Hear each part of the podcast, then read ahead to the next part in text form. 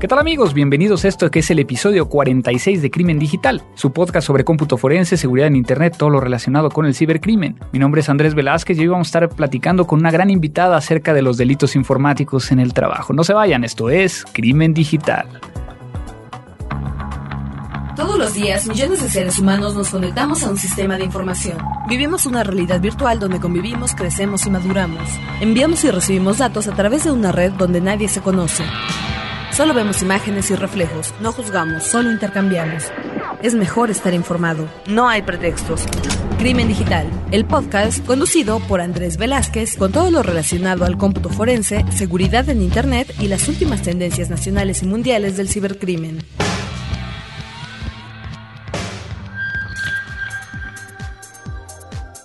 Amigos, estamos de vuelta en un nuevo crimen digital, saludándolos a todos ustedes, agradeciéndoles todas las comunicaciones que nos envían por nuestro correo electrónico, que ya saben que es contacto arroba crimendigital.com, nuestro Twitter arroba crimendigital y también eh, vía iTunes, que ya saben que como se ahí se sube este episodio, pueden llegar a poner alguna comunicación.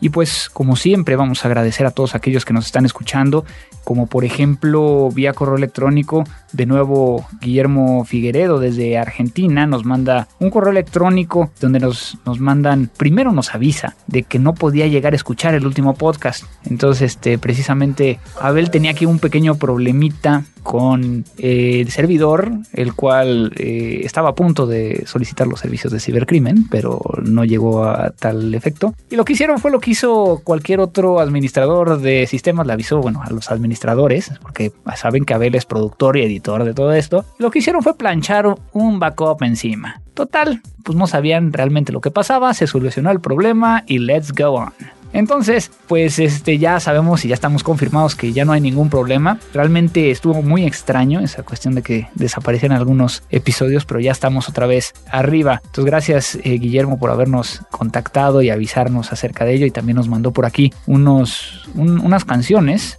que no vamos a ocupar en esta ocasión, pero pues que voy a estar tratando de ver si las metemos en algún otro episodio. También por acá nos contactó Héctor eh, Bolívar, que agradece acerca de lo que hacemos, que quiere eh, saber el enlace para sincronizar su teléfono y bajar todos los podcasts MP3 directamente sin utilizar el, PC, pues realmente está ahí, ahí mismo. Sí, ¿verdad, Abel? Ahí hay una opción donde dice el RSS y que simplemente, por ejemplo, en mi teléfono únicamente puse www.crimendigital.com y automáticamente lo, lo empezó a descargar. Entonces no, ni siquiera fue tan, tan problemático. Entonces inténtalo así. Si no, el Twitter de Abel es arroba prisionero15 para cualquier soporte técnico que necesites. También por acá tenemos a Vladimir Castillo, quien eh, nos envía aquí excelente podcast. De verdad felicito a todo el equipo por el esfuerzo que hacen.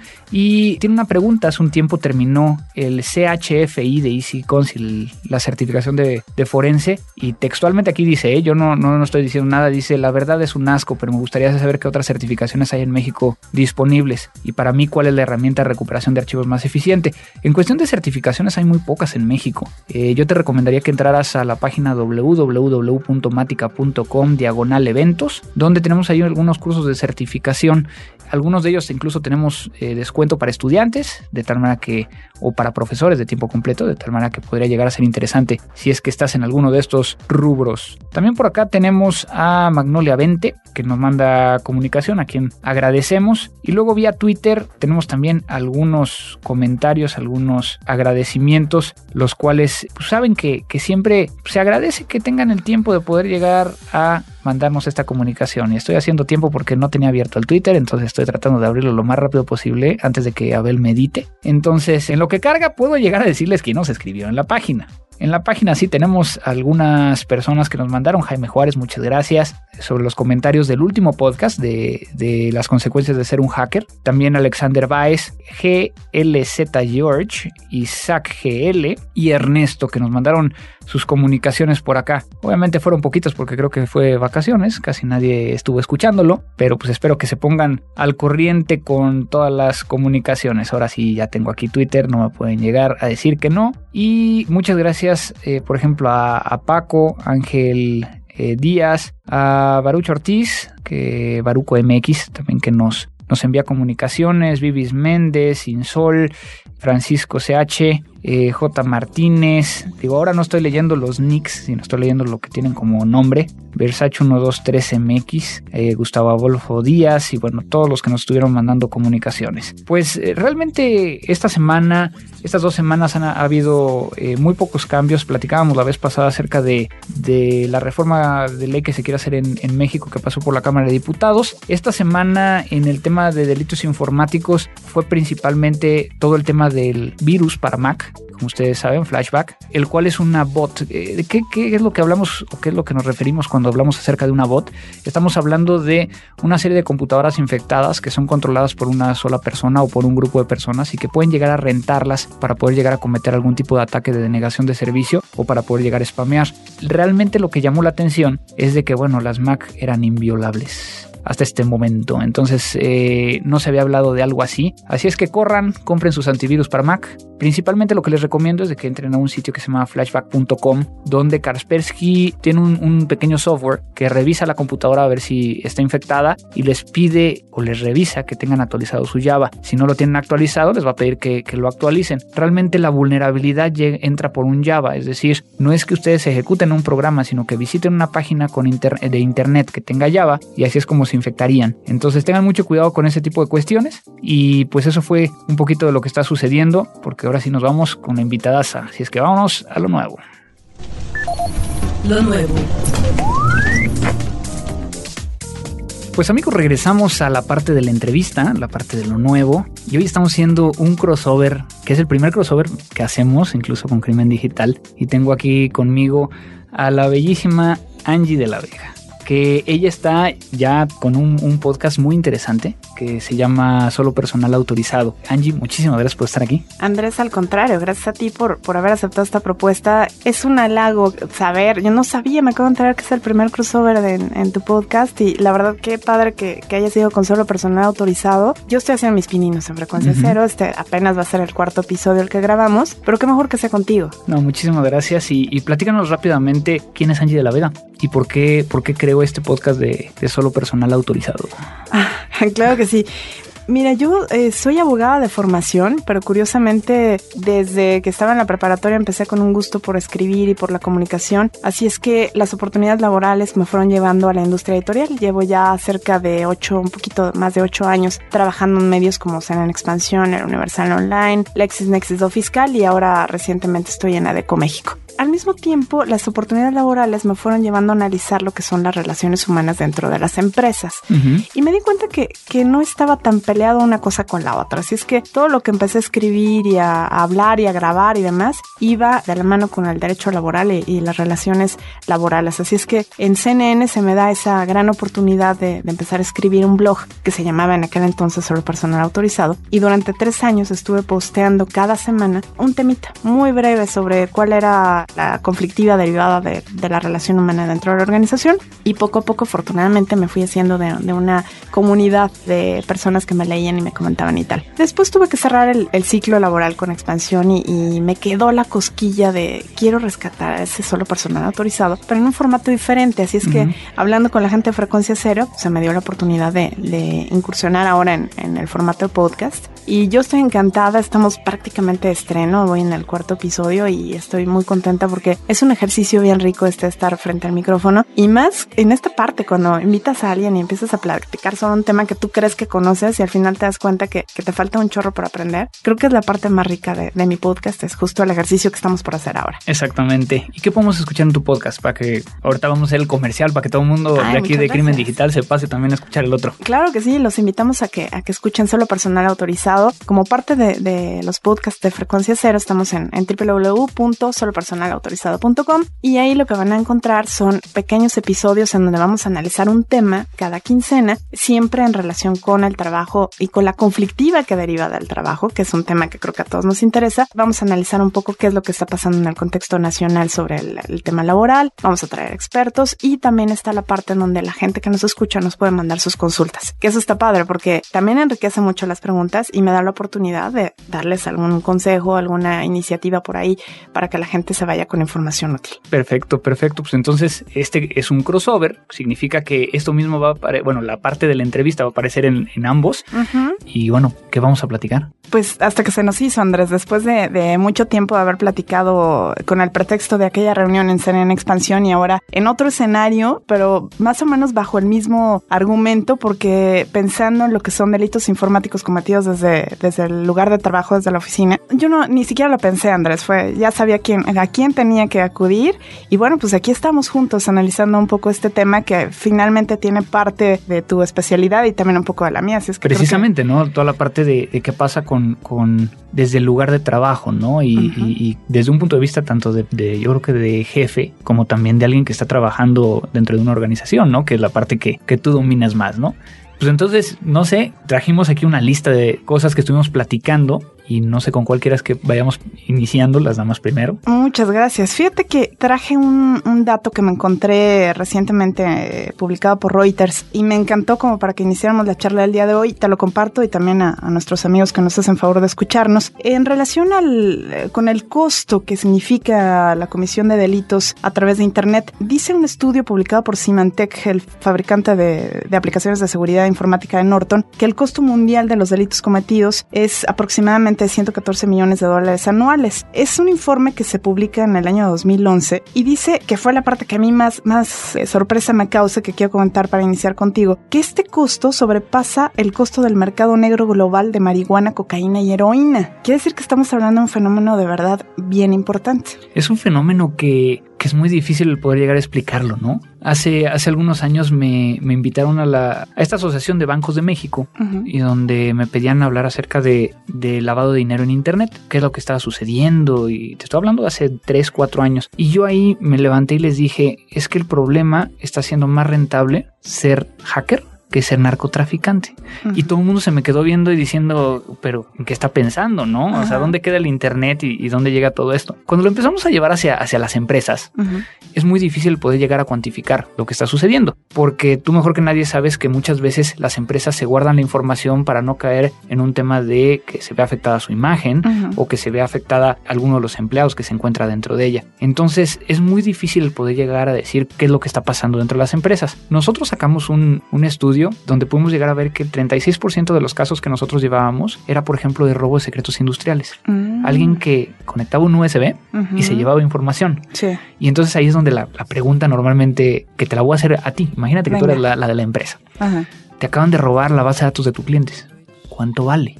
¿Cómo cuantificamos cuánto vale? Y ese es el gran problema, que entonces todo el mundo trata de decir, ah, son tantos millones, pero realmente puede llegar a ser, más allá de millones, puede ser el trabajo de toda una vida de alguien, ¿no? Básicamente incuantificable, es como cuánto vale tu marca, ¿no? Es algo que, que es totalmente intangible y que además, ¿cuál va a ser el daño que le va a causar a tu empresa ese robo de ya sea la base de datos o de la fórmula industrial o lo que sea? Porque seguramente el que se la llevó, no se la llevó porque es muy buena onda, se la llevó porque trae algún resentimiento, a lo mejor es un trabajador que acabamos de correr y lo que va a hacer es explotarlo a para causar un daño y, generarse un beneficio a sí mismo. Entonces yo agregaría, además de lo, de lo que tú comentas ahora, del valor de la propia base, el valor del daño y el perjuicio para la organización. ¿Y, qué pasa cuando no hay un dolo?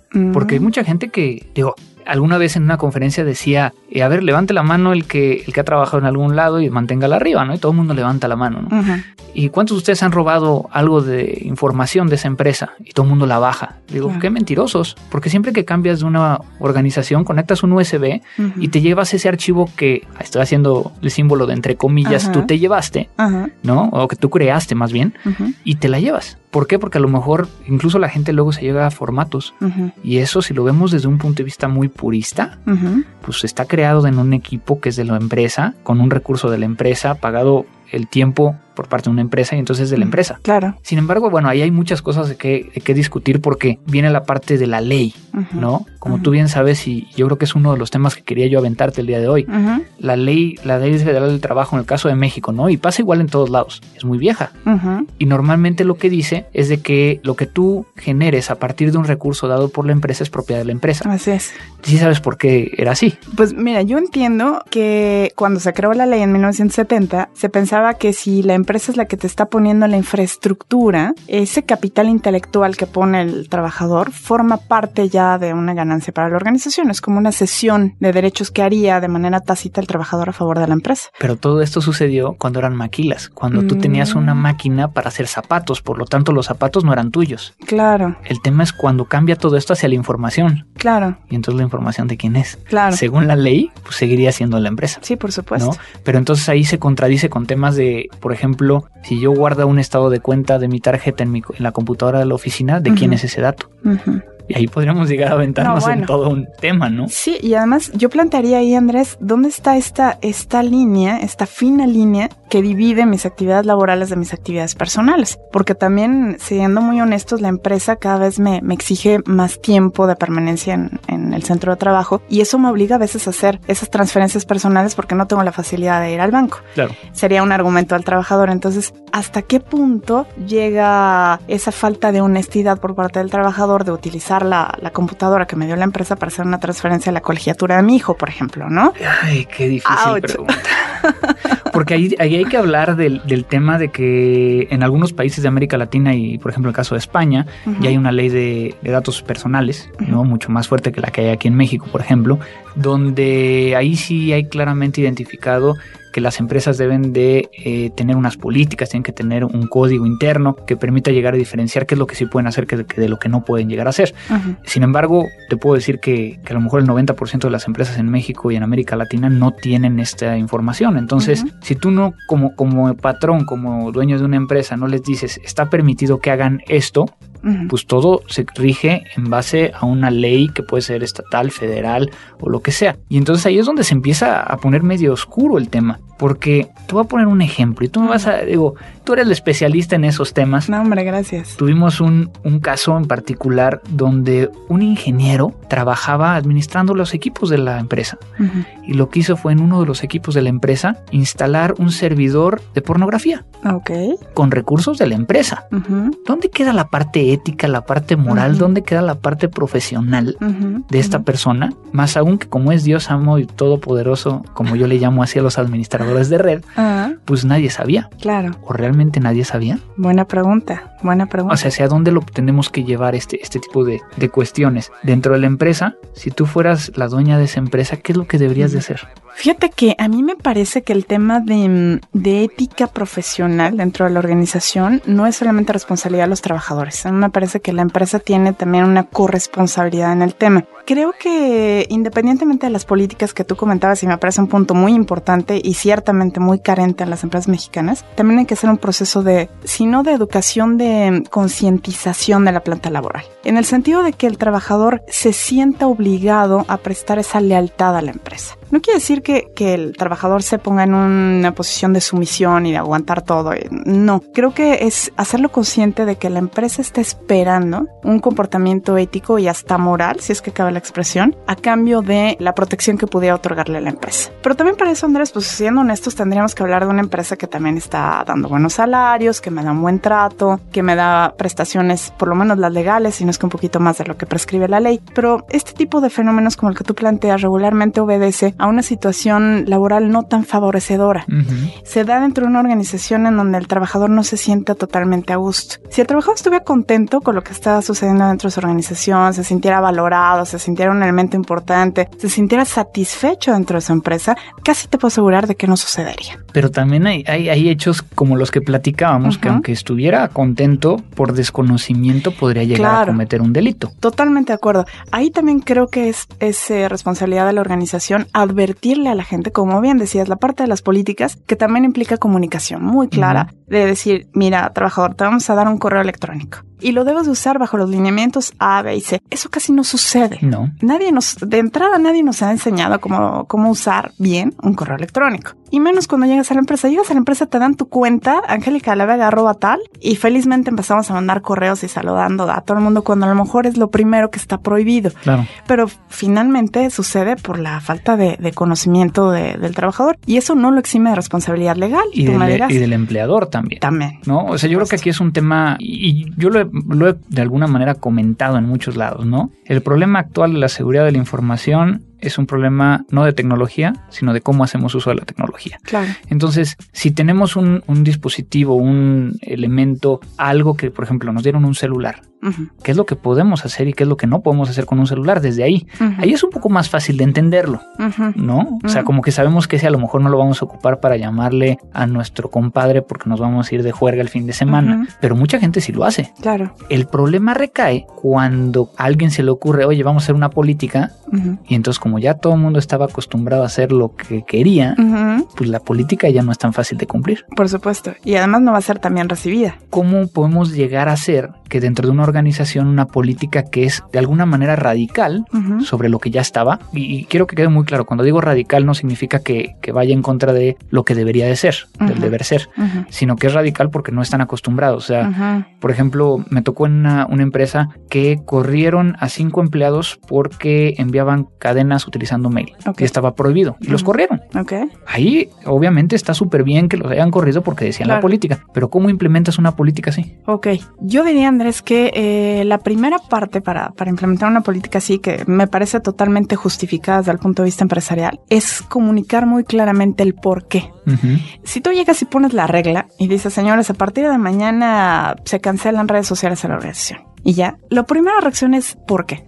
Eso es lo que se va a preguntar al trabajador y seguramente se van a empezar a voltear a ver entre ellos y es que fulanito se excedió en el Messenger, ya lo sabíamos, y fulanita se la pasaba en Facebook. Entonces van a tratar de buscar un responsable de esa política que a lo mejor no es, no es cierto, simplemente el, el empleador consideró que no eran precisamente las herramientas más adecuadas para la organización y decidió cancelarlo. Entonces yo empezaría con una explicación muy clara hacia, hacia todos los trabajadores afectados, diciéndoles por qué se va a hacer esa política. Punto número dos, hay que incluir en el reglamento interior de trabajo. Me parece muy básico porque si además el efecto que se quiere crear dentro de la empresa es sancionar el incumplimiento, pues necesitamos que esté en un instrumento jurídico. Entonces, ponerlo en el reglamento y especificar también cuál va a ser la sanción. Porque tampoco se valdría que el empleador dijera, ah, y el que usa Messenger, lo corro. Bueno, pero ¿cómo lo corro? ¿Con eh, justificación ¿Bajo en qué? Exacto, ¿con qué argumento? Entonces, yo diría, bueno, para que a la gente le quede muy clara cuál es la política y cuál va a ser el efecto del incumplimiento, vamos poniéndolo en el reglamento interior de trabajo. Que eso es un, un tema muy importante, porque a mí me ha tocado ver muchas políticas donde dicen, no se puede hacer esto y esto sí Ujú. se puede hacer, pero no ponen sanciones sobre lo, Ujú. que, lo que no se debería de hacer. Lo cual hace también de que, pues, ¿para qué tengo una política? Exacto.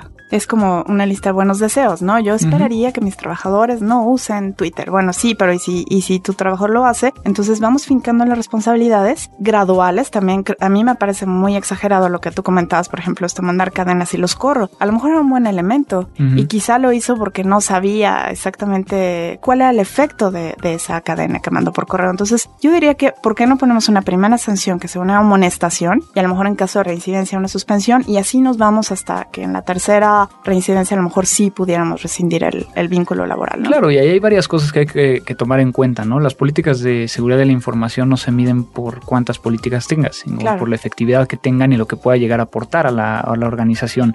Y también hay un tema que a mí me encanta y que todo esto viene dentro, o sea, todo esto de políticas, por ejemplo, para todos aquellos que les gusta todo el tema de las reglas, las mejores prácticas, Ajá. las guías, vienen, por ejemplo, en el ISO 27001, que es de gestión de sistemas de información, donde dice que, bueno, tienes que tener políticas y demás, ¿no? Y, y de ahí salen dos cosas en particular que me gustan mucho. Uno, los primeros que tienen que cumplir la política es la alta administración o los dueños Claro. si van a tener ustedes dentro de su organización y que a lo mejor ustedes dicen, ah, es que pero a mí sí ábreme el Facebook, No. pues ya, ¿para qué pones la política? Claro. ¿No? Si tú eres el primero que lo rompes. Y la segunda es que existe un plan de capacitación. ¿no? De concientización. Se le llama security awareness, que bueno, hay todo un tema que si concientización está bien dicho, concienciación o conciencia, quién sabe qué. Yo, a mí me vale eso. El, el RAE creo que sí lo dice por ahí en algún lado Ok. pero es el poder llegar a, a realizar una serie de, no sé, desde una presentación, de involucrarlos para que la gente sienta que está dentro de, o considerada dentro de este concepto. A mí me ha tocado desde dar conferencias, por ejemplo, Ujú. me invitan a dar conferencias a estas campañas de Security Awareness y me recuerdo una de que incluso hicimos rallies. Wow. O sea, imagínate que dentro de una organización Ajá. es un rally donde tenías que buscar ciertos elementos que tuvieran que ver con seguridad de la información y que al final del día todo el mundo estaba contento porque sabía y conocía las políticas de seguridad. Qué interesante. Entonces, yo creo que haciéndolo de una forma agradable y, y, explicando el por qué, como tú lo comentas, se pueden llegar a lograr muchas cosas, ¿no? Totalmente. No tiene que ser una medida de, de represión o de limitar la comunicación de tus empleados. Al contrario, yo creo que todos tienen que sentir que esa política es para beneficio de la organización y también de, la propia planta laboral. Esto que tú comentas de poner el ejemplo me parece también muy importante que, que los líderes de la organización sean los primeros en cumplir las políticas. Y por otra parte, también explicarles que no solamente los delitos informáticos no solamente se cometen cuando llevas a cabo una acción, sino también una omisión. Uh -huh. Y que eso es importante, ¿no? Porque a veces vemos este fenómeno de, del trabajador que, que sabe que el cuate de al lado está cometiendo un delito y no lo dice. Uh -huh. Y hay una falsa creencia que si no lo digo, pues no me meto en problemas. Y sí se meten problemas. Claro. Tanto peca el que mata la vaca como claro. el que le agarra la pata. Claro. ¿No? Y muchas veces es, es ese tema, ¿no? A lo mejor no hemos hablado para algunos puedo escuchar acerca de qué son los delitos informáticos dentro de la organización, ¿no? Uh -huh. Que muchas veces tendríamos que estar hablando de fraude, podríamos uh -huh. llegar a estar hablando de abuso de confianza, robo. quizá robo directamente, robo de secretos industriales, de propiedad intelectual, uh -huh. o sea, hay muchas cosas que se pueden llegar a, a, a cometer. Obviamente, muchos de los casos, bueno, a lo que yo me dedico, muchos de los casos no llegan el 100% a instancias judiciales, uh -huh. sino que se quedan dentro de una investigación interna. Uh -huh. Pero muchas veces dentro de esa investigación interna te das una cuenta de cada cosa, uh -huh. que el mismo usuario está haciendo 30 mil cosas y se les olvida que estas pequeñas cajitas negras tienen toda la información y que de, haciendo una investigación de una forma correcta, de una forma donde podamos llegar a, a validar la integridad de la evidencia o de la prueba y que nosotros podemos llegar a utilizar esa información en un proceso judicial, pues bueno, si te dijera ahorita que a partir de una computadora podría llegar a sacar, no sé, quizá marca, modelo, número de serie de un USB, a qué hora lo conectaron, qué no, copiaron bueno. y a qué hora lo desconectaron,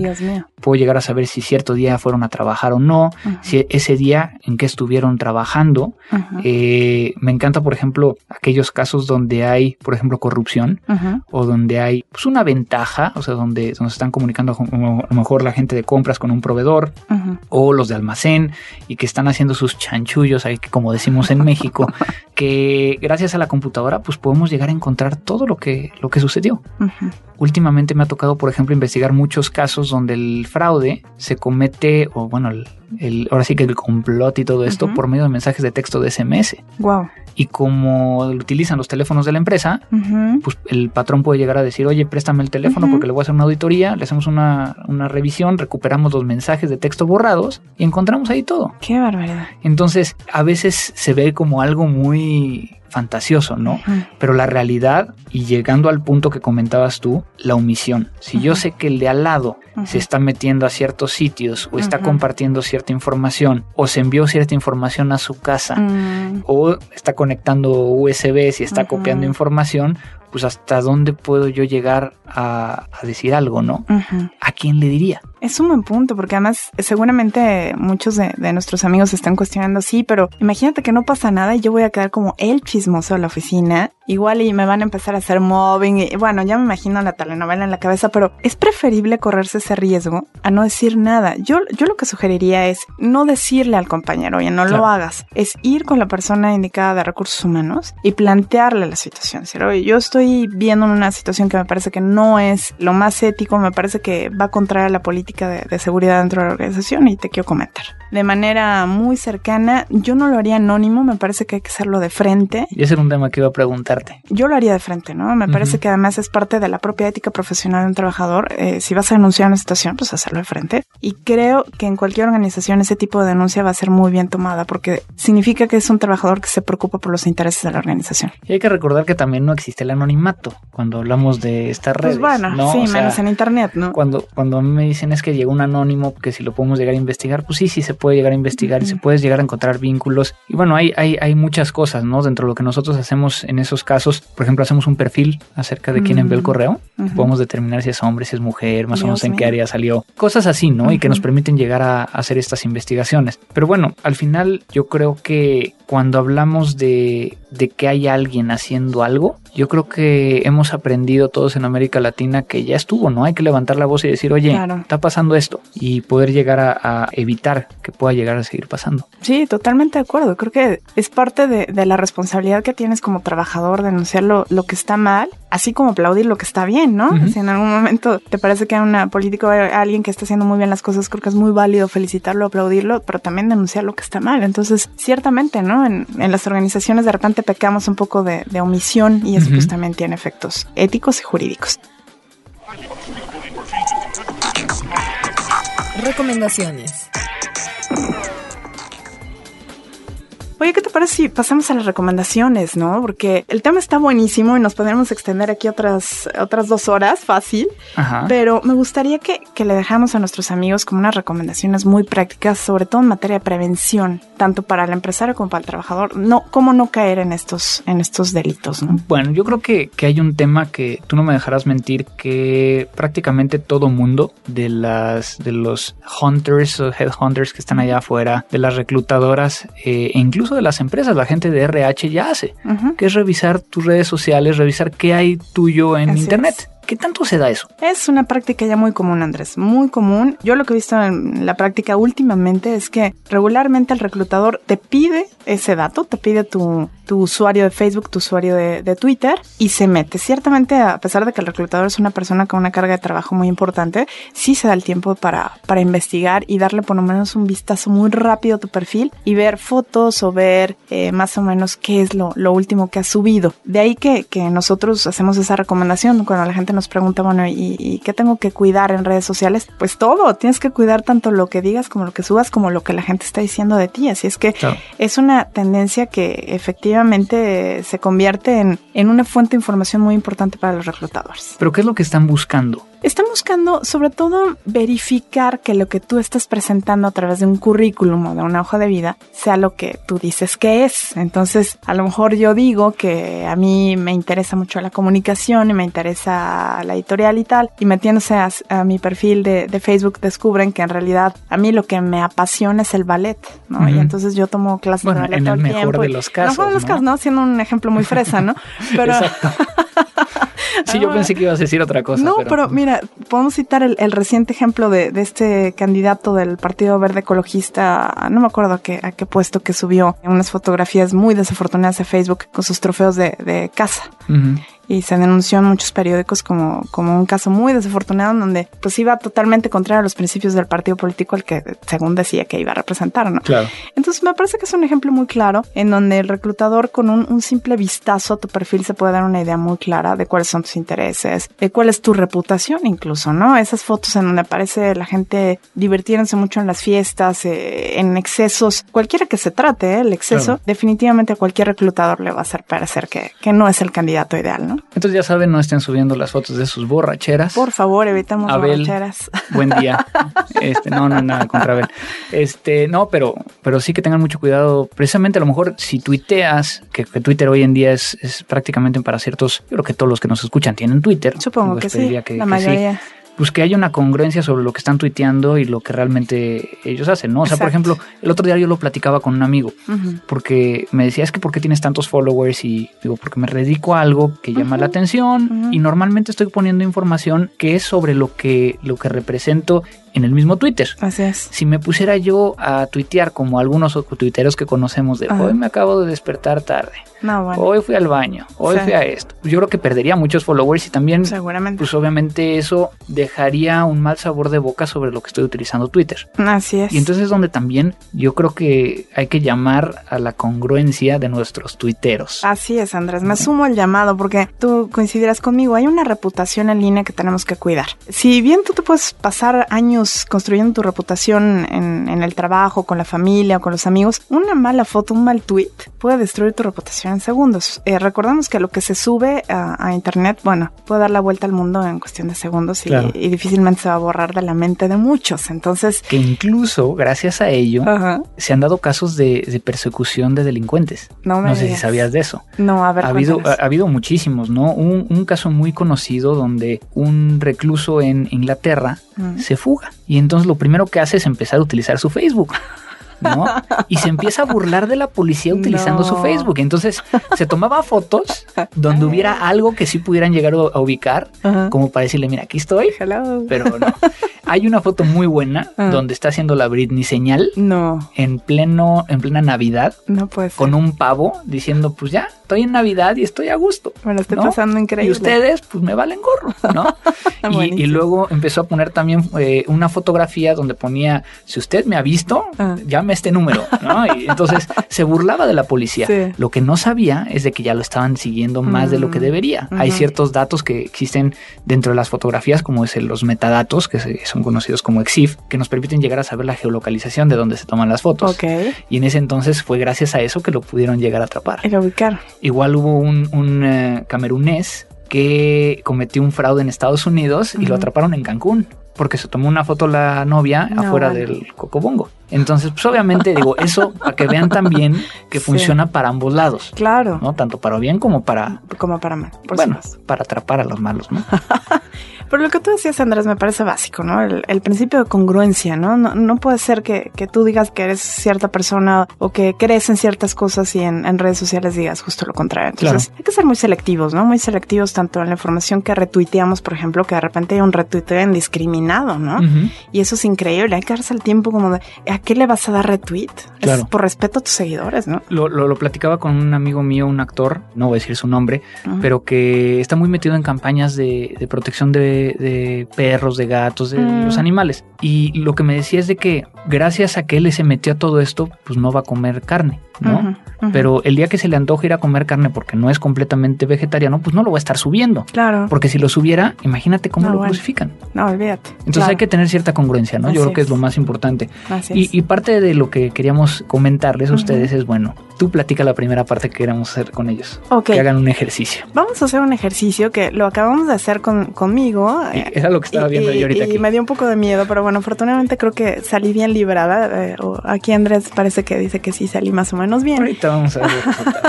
Pero se trata de, de hacer un ejercicio personal y, y creo que es, es muy interesante para ver cuál es esa reputación que tienes en línea y ver qué es lo que un reclutador, por ejemplo, podría encontrar de ti en una búsqueda como muy rápida. Y para eso tenemos dos opciones, Andrés. Muchas, Habíamos- Andrés. bueno, dos de muchas. ¿no? Exacto. Dos de muchas. Habíamos pensado en la opción de que cada uno de nosotros nos googleáramos y tan simple como poner tu nombre completo en Google y buscarte y ver qué resultados arroja esa búsqueda. Y lo que está haciendo Andrés en este momento en su, en su lab, que me tiene un poco nerviosa, es eh, buscar mi nombre en un sitio que se llama people.com con I latina y L, people. Sí, o sea, no es people. No, no es people, es people. Así sería Papa India, Papa Lima. Exactamente, punto .com. Y que estamos viendo aquí. ¿Y qué estás viendo, Andrés? Simplemente lo que hice fue, fue poner Angie de la Vega. Ok. A ver qué encontraba, ¿no? Ajá. Y después me dijo, bueno, hay varias Angies de Las Vegas identificadas en. Primera este decepción, sitio, o sea, no soy la única.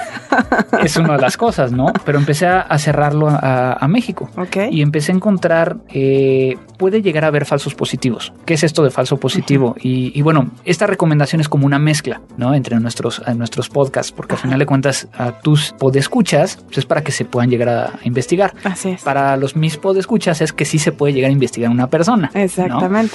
Entonces, eh, puede llegar a haber falsos positivos. ¿A qué me refiero con falsos positivos? Es cuando encuentras información que parece ser de la persona, pero no lo es. Ah, ok. Entonces, por ejemplo, ¿tienes un perfil o tuviste algún perfil en Wayne de viajes? Eh, ¿Alguna no que yo recuerde y qué bueno que no está aquí el polígrafo porque ya me pondría más nerviosa de lo que estoy. Porque encontré un, un perfil Ajá. de una red social donde dice que has viajado a ocho lugares de... No, tienes ocho amigos alrededor del, del mundo. Mm, Eh, viene tu edad, que no voy a decir. Gracias. Este, que eres de México. Ajá. Vienen algunos amigos aquí eh, acerca. Es una red social sobre, sobre viajes. no, definitivamente no soy yo. Pero por ejemplo, las fotos que vimos aquí, muchas de ellas sí eres tú. Eh, Sí, curiosamente estoy viendo ahí varias fotos que sí reconozco mías. Sí, por, ahí está ahí una. Sí, Aquí hay una supuesto. Angie de la Vega de 20 años que puede ser tú. No, no lo soy, Andrés. Pero por ejemplo, vienen tus blogs de, de, expansión. Claro. Viene el podcast que de Café con Angie de la Vega. Ah, sí, claro. En, en, IDCSNN. Tienes tutoriales cómo ir a escuchar Trova. Sí, claro. Que es de faxo.net, que ese ya tiene un rato, ¿no? Sí, porque muchas veces yo subía un, post a CNN y de ahí lo jalaban y se publicaba en algún otro blog o algo así. Entonces se iba replicando lo que yo generaba, ¿no? Entonces, a partir de todo esto viene, por ejemplo, eh, perfiles de Sónico, de Facebook, de LinkedIn, de, por ejemplo, aquí viene también que, bueno, no sé si tomaron o tú escribiste para el portal de noticias de la Universidad del Norte. Ah, lo tomaron, sí, así es. Eh, todo eso hace que, que, empieces a tener mucha información acerca de alguien y que empieces a ver eh, qué penetración tiene hacia, hacia las redes. O sea, por ejemplo, yo ahorita, yo creo que como reclutador, pues veo que, ah, mira, si ha, si ha escrito, ya es conocida, toman sus, sus posts y los empiezan a, a pasar hacia otros lados, ¿no? Y, bueno, la parte de que, de que existen tanto páginas web, por ejemplo, cuando me he buscado yo en, en Pipo, aparece, por ejemplo, mi blog, aparece mi Twitter, o sea, aparecen cosas puntuales, otras que ya he logrado quitar, este, porque obviamente hay que estar revisando. Claro.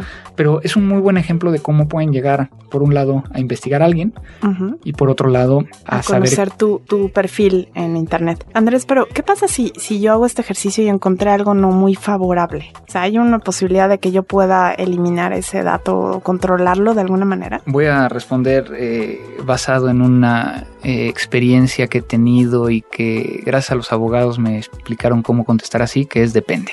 Ok. Eh, o sea, a final de cuentas aquí lo que hay que hacer es, depende del, del sitio, ¿no? Por ejemplo, eh, hay sitios como son Facebook, eh, Google, eh, YouTube, ¿no? O sea, esos sitios, todos ellos están basados en, en California. En California hay una ley muy fuerte en cuestión de uso de identidad, robo de identidad y demás, donde incluso sin ningún procedimiento legal puedes llegar en algunos casos a bajar la información. Okay. O sea, sí se puede. Obviamente si tú la subiste y alguien la indexó, ¿qué significa esto de indexar? Que alguien la tomó para ponerla en otro sitio o simplemente aparece en el buscador y el buscador lo tiene, va a ser más difícil. Ok. Pero sí, en algunos casos es posible. Pero de ahí sale también todo, todo este tema que, que, está ahorita de moda, que es el derecho al olvido, ¿no? Que si realmente debería de existir el derecho al olvido para estos jóvenes que a lo mejor están subiendo información y que después cuando encuentren un trabajo les pueden llegar a, a, cuestionar, ¿no? Pues déjate el tema de cuestionar, que les pueda llegar a afectar de una forma muy fuerte, ¿no? Sobre todo esto que estamos platicando. Si realmente debería de existir un derecho al olvido y es algo que está hablando la comunidad europea ahorita para poder llegar a decidir si, si va a existir el derecho al olvido o no. Qué interesante. Hay muchos temas que podríamos llegar a estar hablando. Andrés, pues, ¿qué te parece si, si dejamos el tema sobre la mesa y nos comprometemos a hacer otro crossover más adelante? creo, creo que amerita, ¿no? Así es. Creo así que amerita el tema y qué padre que lo analizamos juntos. Creo que es una fórmula muy interesante verlo desde, desde los dos puntos de vista porque finalmente son perspectivas que van de la mano. Entonces, sí, me encantaría que, que dejáramos la posibilidad abierta de, de volvernos a reunir en un futuro cercano y además es gratísimo platicar contigo. Igualmente, igualmente, Angie, muchísimas gracias. Y yo creo que lo más importante es de que los que nos están escuchando, tanto de, de tu podcast, que escuchen el mío y que los que están en el mío escuchen el tuyo, pero que, que sepan claramente que lo que hablamos el día de hoy es muy específico y que aplica uh -huh. a cualquier país de América Latina, no nada más a México.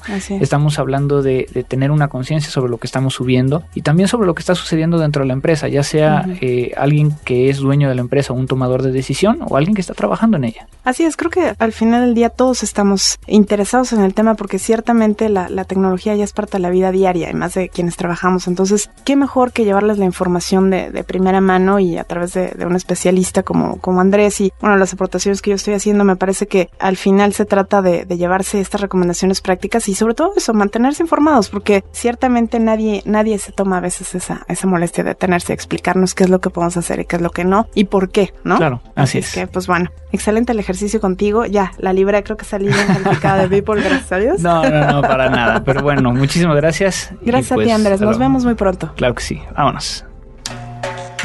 Música.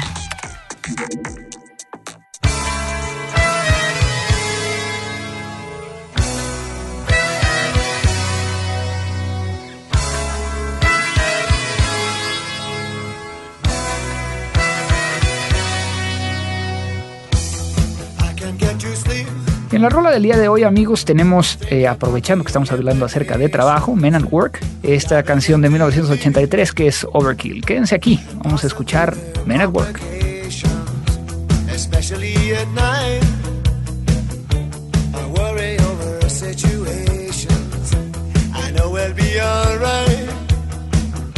Perhaps it's just imagination.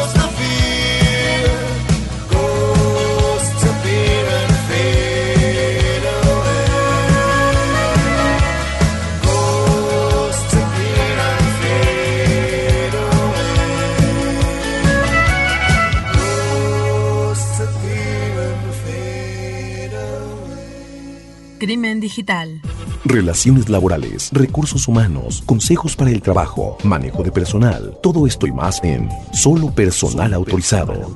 Una comunidad para compartir experiencias del vasto y complejo mundo laboral. www.solopersonalautorizado.mx Un podcast de frecuencia cero. Digital Media Network.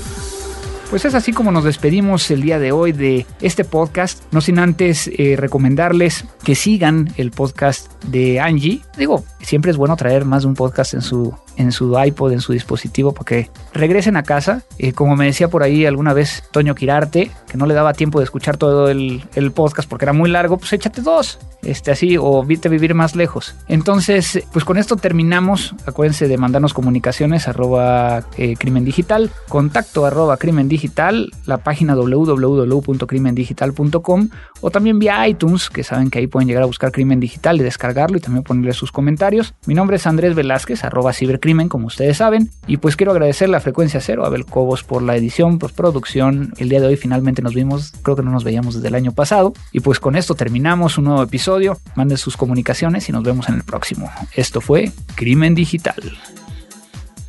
Crimen Digital, el podcast conducido por Andrés Velázquez con todo lo relacionado al cómputo forense, seguridad en Internet y las últimas tendencias nacionales y mundiales del cibercrimen. Frecuencia Cero. Digital Media Network. www.frecuenciacero.mx. Pioneros del podcast en México.